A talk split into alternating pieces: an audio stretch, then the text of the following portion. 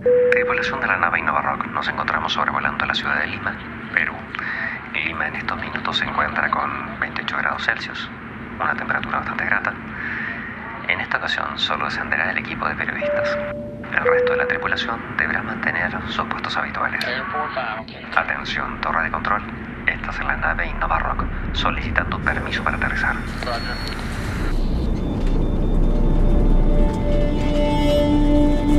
En un planeta ultraconectado.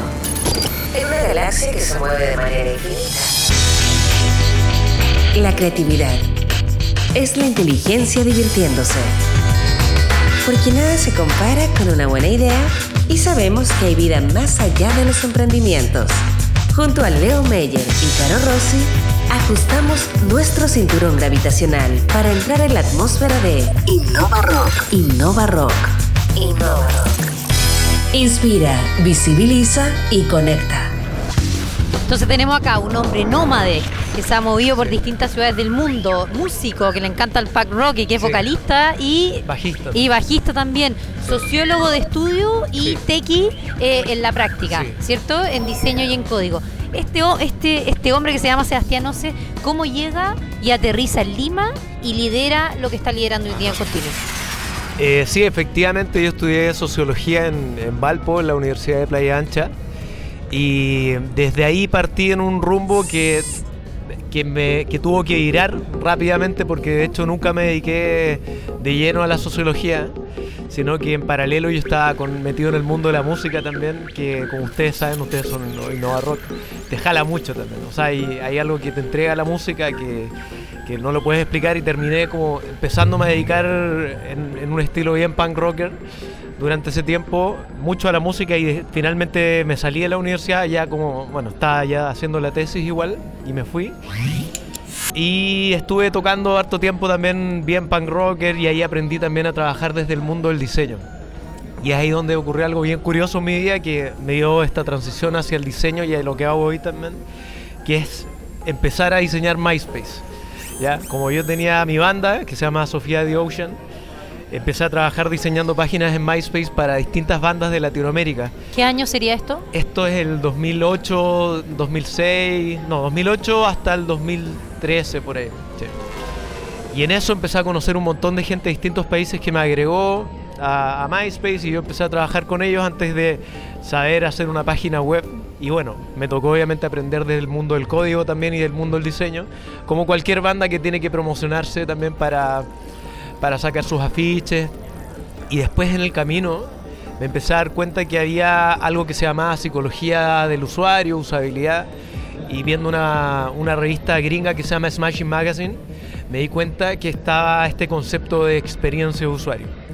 Y es finalmente esta parte de experiencia de usuario lo que me inició en lo que yo hago ahora, que es, bueno, dirigir Continuum allá en Perú, en nuestra oficina. Y Continuum Perú partimos justo con mi socio, que es Sergio Nobel, que también se fue allá. Y eh, los dos ya estábamos y buscamos eh, profesionalizar la parte UX allá en Perú también. Sin embargo, haciendo ya contando la historia, yo no, bueno, ni él ni yo nos fuimos por trabajo. O sea, a pesar de que Sergio trabajaba en Chile, yo me enamoré ya de una mujer de Perú y tal como estamos en una conferencia de trabajo remoto, yo me enamoré. Tuve un- una novia virtual, ya que era súper nerd en ese tiempo. Todos mis amigos se mataban de la risa. Al, al nivel que ya hacíamos celebraciones de repente, tipo Año Nuevo, y yo salía con el computador, con la cámara, para que vean los fuegos artificiales en Valparaíso. ese nivel de, locura.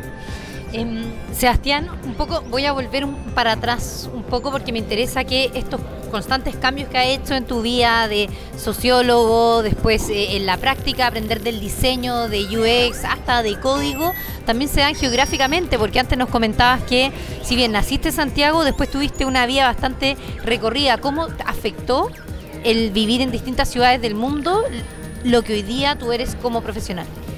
Mira, Y es- cuéntanos qué ciudades fueron. Sí, es bien interesante. Sí, no, no es todo el mundo, pero igual estuve viajando bastante en- entre distintas ciudades de Chile y bueno, y en Estados Unidos también que viví bastante, una parte importante de mi vida. Y sí te amplía la mente un montón y te exige también a tener una, una vida mucho más nómade también que después uno le encuentra el, el gusto también. Bueno, ahora vivo en Lima, hace seis años, cinco años también. Y bueno, dentro de Chile también he vivido en Santiago, en, Valparaíso, en Quilpué, en Villa Alemana, en Quillota ahí un tiempo también. Esta, y he viajado harto porque soy, o sea, como les contaba, antes yo había venido a tocar a Valdivia también, a bueno, Osorno, Río Bueno, hacíamos una gira super punk rocker con, con la escena punk que estaba así en ese tiempo y un montón de bandas también súper, súper buenas. Y sí te exige ciertas cosas como, bueno, depender de menos objetos físicos porque tienes que trasladarte de un lugar a otro. De hecho, cuando me fui a Lima también por, por amor, finalmente uno fue a probarlo. Fui con la mochila y ya después uno empieza a armar la vida. Y creo que esto siempre ha sido como lo, que te da una amplitud de, de cómo ves las cosas que uno siempre está muy cerrado con este enfoque del group thinking también que uno se le genera y que es un poco que está adverso a encontrar lo diferente. Y creo que la amplitud es esa riqueza también que te da a observar muchas cosas distintas, sobre todo a nivel cultural y de apreciarlas también, que a veces nosotros tratamos de quedarnos con nuestro propio paradigma. Mira, bueno, ya les, les adelanté un poco que yo me enamoré y estuve un año y medio teniendo una relación virtual remota, ¿ya? Eh, por Facebook. Y la cosa es que dije, oye, ¿sabéis que voy a ir a probar? ¿ya? Voy a ir a ver qué pasa en Lima.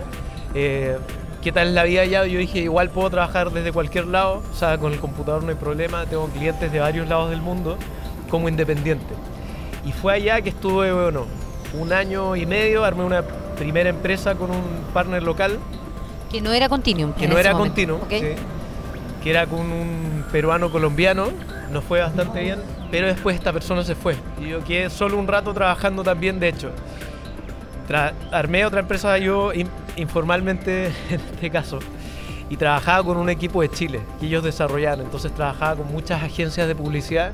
Yo allá era como la cara comercial y acá había un equipo que a veces era uno u otra persona. Perfecto, entonces tú ya estabas allá cuando tomas el rol de continuo. ¿Qué rol específicamente cumples hoy día en continuo? Bueno, justo ahí fue con, cuando conocí a Sergio Nobel, que es mi socio, y también él se había ido por un motivo muy similar. Y como él había trabajado en Continuum, dijimos, oye, ¿por qué no nos juntamos? Que fue la primera decisión que tomamos y después, ¿bajo qué nombre? Lo hacemos desde cero y era mejor obviamente trabajarlo con continuo. Y lo que hago hoy día es, eh, yo dirijo la oficina de Perú, actualmente tenemos un equipo increíble allá también, mucho más orientados a temas de innovación y diseño de servicios y experiencias, a diferencia de acá que es mucho más fuerte en el desarrollo. Ya, y ahora estamos en una conferencia de trabajo remoto. Eh, ustedes, tú históricamente trabajaste remotamente. Cuéntanos, ¿cómo ha sido su experiencia como Continuum trabajando remotamente y qué acciones toman para hablar de esto? Mira, justo es un tema que estaba conversando con, Nacho de Magnet, también que el tema del trabajo remoto se requiere cierta madurez de un equipo eh, y además del tipo de servicios que da. Nosotros tenemos un trabajo remoto a nivel local, por decirlo de una forma, porque la gente puede trabajar de su oficina o desde un café o donde quiera todas las semanas si, lo necesitan. Sin embargo, igual dependemos mucho de estar en una ciudad porque nuestros clientes trabajamos muy cerca con los clientes. Entonces hay que ir a hacer workshops con ellos, hay que ir a tener reuniones de estrategia, de kickoff. Entonces no es que pueda haber alguien trabajando desde Hawái porque por ahora por lo menos no hemos descubierto cómo, cómo madurarlo para que sea así con un cliente, también pensando que en Perú, a pesar de que están metiéndole un montón de punche también en temas de innovación, de experiencias, aún así el cliente en general es bien tradicional y obviamente requieres que vayas para allá. Vamos con eso, nos escuchan eh, en toda Latinoamérica y dicen quiero llegar a Perú, quiero entrar al mercado Perú. ¿Cuáles son tus tips? ¿En qué cosas hay que descansar? ¿Cómo has visto que se comporta ese ecosistema? Mira, Perú es un país muy interesante, yo lo veo como siempre como un Estados Unidos en los años 70, 80, cuando todos iban a, a cumplir el sueño americano. Más allá de por plata, obviamente porque hay mucho por hacer. ¿ya? Y hay mucha apertura a los extranjeros y ahí, bueno, para bien del chileno, el chileno es bien visto profesionalmente por temas de educación, porque Chile ha tenido una economía y una política mucho más estable durante harto tiempo, entonces hay harta apertura al profesional chileno que entra allá. Y eso a nosotros nos jugó a favor, obviamente, cuando entramos a trabajar con grandes empresas que nos abrían las puertas, nos escuchaban y, fue bien genial también. Eh, y creo que a cada país que uno llegue finalmente tiene que hacer uso del beneficio de, venir de donde venir y el, del background que tiene también. Eh, en términos de oportunidades hay muchas, o sea, hay un montón de cosas por hacer, tanto del mundo del desarrollo en general en temas de innovación. Y allá hay algo que yo veo frecuentemente que es muy curioso, que bueno, se van empresas chilenas, tengo un amigo que también se fue a montar una cervecería artesanal, le fue increíble, le está yendo allá increíble. Eh, y no es solo en el mundo de la tecnología, sino que en cualquier negocio y emprendimiento que tú tengas y sea algo distinto, ni siquiera, ni siquiera tan innovador, te, estoy seguro que les va a ir bien. Obviamente trabajando y, cumpliendo con cualquier trabajo. Nosotros tenemos por esencia el rock, la innovación, tú eres auditor de nuestros podcasts, eh, abordas la nave Rock, estamos en esta conversación, pero tú traes a la mesa el concepto del punk tu charla en 9.5 tuvo que ver justamente con esto. Cuéntanos un poquito desde esa mirada bien pack, eh, cuál es el aporte que le hace esta movida, esta forma de mirar las cosas a la innovación. Increíble. Eh, mira, justo de hecho la charla viene también porque parte de mi, de mi herencia, de mi, trasfondo viene desde la música. Y en el mundo de la música se hacen muchas cosas. Eh, antes que alguien te diga que tiene que ocurrir. De hecho, todo el mundo del punk fue creado por minorías también que querían hacer shows y entre ellos imprimían panfletos, hacían tocatas, imprimían sus discos y, hacían copias de cassette en un tiempo también, decidís y los salías a vender. Entonces, toda esa perspectiva que justo hablo ahí en, al final de la charla, este concepto del DIY, que es do it yourself, ya es porque nadie va a venir a hacerlo por ti. Y hay mucho de lo que se hace en el mundo del emprendimiento y toda la gente también que quiera salir a abrir una oficina en otros espacios, no es que tengas que esperar a Pro Chile o a Pro Perú en su caso para que te lleguen a misiones comerciales, sino finalmente uno tiene que ver cómo va hackeando eh, ciertas oportunidades para hacerlas realidad. Desde poder venderte afuera hasta si quieres armar comunidad afuera, que también es una parte que yo conecto mucho, y estas mismas instancias que para mí son súper punk rockers. Ya, porque como contaba Felipe en, el primer día, partió esto como algo muy caótico, pero porque se quería hacer. ¿ya? Entonces todas esas ganas las pusieron y vino una comunidad que se empezó a sumar en el tiempo. Y eso es lo mismo que pasa en el punk rock también. O sea, hay alguien que, organiza un show y la gente empieza a llegar y la gente, las bandas entre ellas se empiezan a apoyar, tal como lo que pasa en el MITI. Para mí el, el MITI es como cuando uno hace un compilado en la música, ya soñé que tenéis distintas bandas, acá tienes distintas empresas. Hagamos un zoom particularmente en, Anarquía en, Inglaterra, digamos, una de las canciones icónicas del, del punk como ejemplo. Pero acá el punk, recordemos, nace como una forma mucho más directa y disruptiva para cambiar la, historia de algún modo otro en la cual se, desarrolló. Eh, te quiero escuchar desde el punk. ¿Cuáles son aquellas cosas que no que tienen que ser directas, de golpe, de choque, pum? Son mentales, son, son, son políticas. ¿Qué nos pasa para pegarnos ese salto de una? Mira, es, es bacán esa pregunta también porque siempre hablamos del punk. Más que nada es una mirada musical pero tiene todo un contexto de rebelión social ya, de temas civiles también, y lo que hoy día está pasando también con cómo se están visibilizando un montón de problemas de brechas de género, brechas en temas de educación digital, ¿ya? Eh, en temas salariales y un montón de otras cosas que, que, emergen desde minorías también, y para mí esa es parte de la, del esfuerzo pan que debe hacer la gente como de rebelarse contra cómo se están haciendo las cosas, porque finalmente si buscas innovar y buscas innovar dentro de una misma caja nunca va a pasar nada.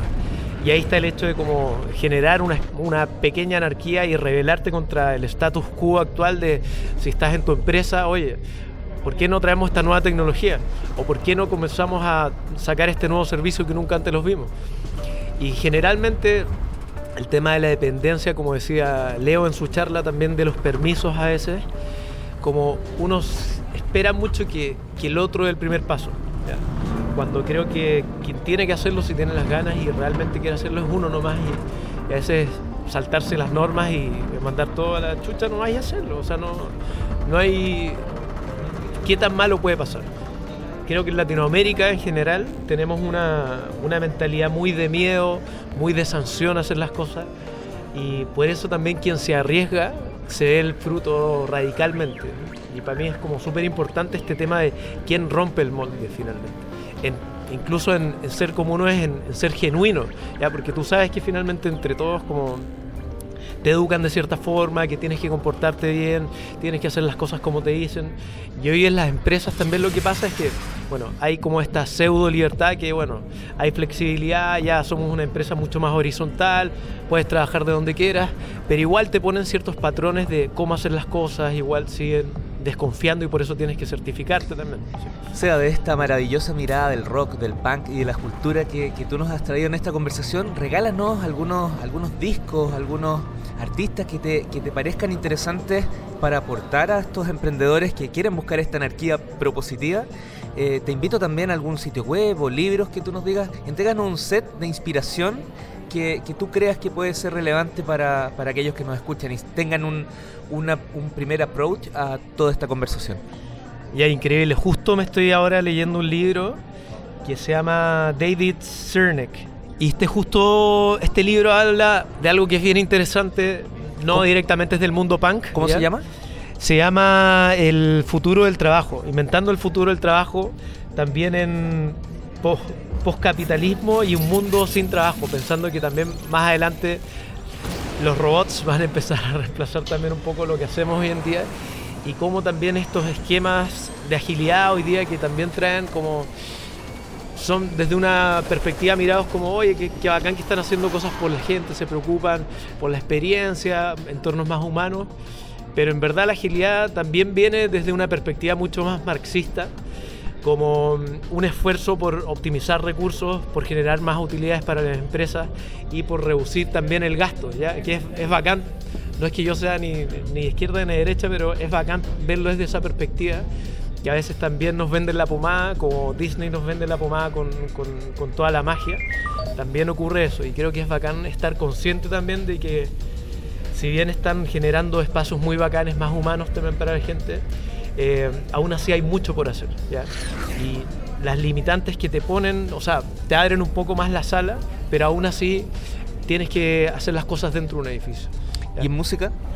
Mira, en la música a mí me encantan bandas como bien radicales y he aprendido a escuchar música ahora que tiene como toda la energía punk y bueno, desde Machuca, acá en Chile, ya también Portugal, Humana y hay una comunidad muy fuerte en un tiempo de bandas emergentes.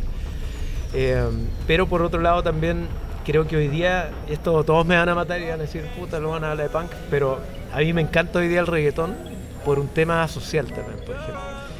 Y es porque hoy día, por ejemplo, tipos como J Balvin, Farruko, el mismo Daddy Yankee, los hueones han hecho un montón de mostrar la cultura latinoamericana a los gringos. Y hoy día los gringos, como dicen ellos, se la están mamando a los latinoamericanos por las jugadas increíbles que se están haciendo.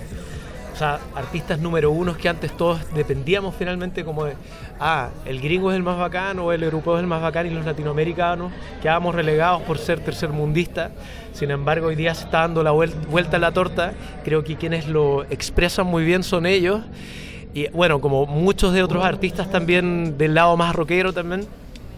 Y es algo que está pasando ahora también con el mundo de las tecnologías. Empresas también como Mercado Libre, ya como Corner Shop también que están haciendo notar a Latinoamérica y creo que lo mismo tiene que pasar en las cosas que nosotros estamos consumiendo y cómo nos estamos educando también.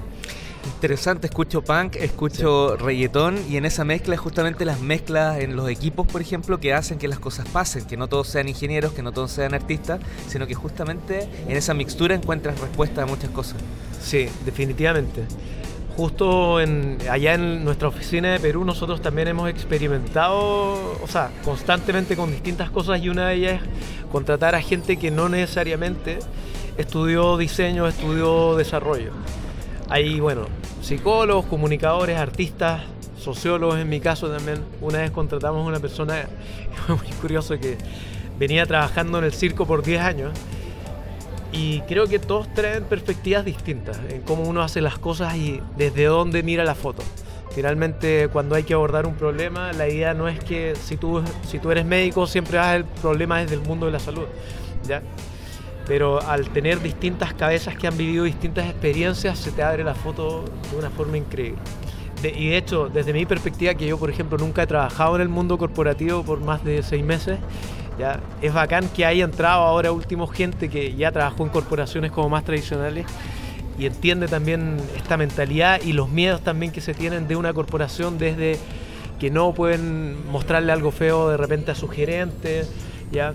o que todo tiene que ir a estar detalladísimo y preocupados por cómo va a reaccionar el gerente o este C-level. Eh, desde mi perspectiva soy generalmente más radical y es como vamos y sin miedo a mostrar lo que sea, como se dice la guagua fea, o sea, hay que ser directo también.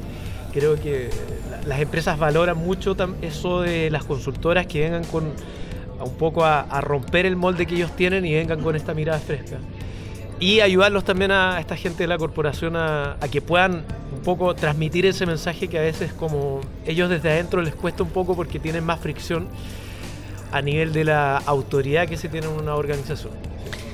Sebastián, abordaste la nave Nova Rock, vamos en camino al infinito y más allá. ¿Qué estás viendo en este instante a través de la escotilla? Uy, qué, amplia pregunta. ¿Tú dices a lo que viene el futuro? O, no sé lo que estoy viendo ahora por la escotilla desde la mirada más punk de lo que se está construyendo en innovación desde hoy hacia el futuro? No, para mí estamos en un cambio increíble de paradigma también de cómo se están haciendo las cosas y sobre todo el poder que tiene Latinoamérica para comunicar cosas nuevas y para crear cosas nuevas. Para mí ese va a ser un cambio gigante. La gente ya se está dando cuenta que adoptar las tecnologías, métodos, herramientas tal como son del libro gringo, que siguen han hecho un montón de cosas buenas también, no, no entienden por cabalidad la diversidad que tenemos acá. Y yo eso me he dado cuenta muchísimo en Perú, por ejemplo, cuando llegué allá, que Chile es un país como, es una isla que vivimos súper encerrados, ya nos parecemos mucho a los gringos, a los europeos en cierta forma. Cuando fui a Perú me di cuenta que hay una riqueza increíble de el lenguaje partiendo ya, que tiene el quechua, que también se habla, la diversidad, la vegetación, la gente, los tipos de cultura que hay. Y eso tiene un aporte gigante en las soluciones que nosotros estamos creando y que se van a ir creando para el futuro. Y en las mismas formas de trabajar, también entendiendo que hay gente que está en otra, como que uno no entiende de repente está en otro mundo. Y ahora que estamos centralizados funciona muy bien, pero yo ahí como me interesa mucho saber qué va a pasar cuando, no sé, pues, alguien de la sierra, por ejemplo, esté trabajando en remoto, o de la selva con alguien que está, no sé, pues en, en Islandia, y ya está empezando a pasar. O sea, es bien interesante. ¿Y cuál es la música que sale por los parlantes? Mira, ahora estoy escuchando una banda que es increíble, que se llama Taiko, ya que es una música sin voz. Ya escucho mucho también mi banda que se llama Sofía de Ocean, obviamente. Ya. Me encanta siempre estar escuchando bandas emergentes locales, allá hay muy buenas, estoy escuchando Laia Sound System, La Mente, que son bandas increíbles de, allá. Veo barba de un color, pelo de otro, lentes de otro. ¿Se viene algún otro cambio futuro? Probablemente. Creo que el cambio es algo esencial en, la vida de todos. Y cada cambio va reflejando una nueva etapa de uno. O sea, en la vida y cómo va afrontando nuevas cosas. Y creo que para cada etapa de una vida uno tiene que ser alguien distinto. La creatividad es la inteligencia divirtiéndose. En un planeta ultra conectado que se mueve de manera infinita, nada se compara con una buena idea. Porque sabemos que hay vida más allá de los emprendimientos. Esto fue Innova Rock. Junto a Leo Meyer y Caro Rossi. El programa que inspira, visibiliza y conecta.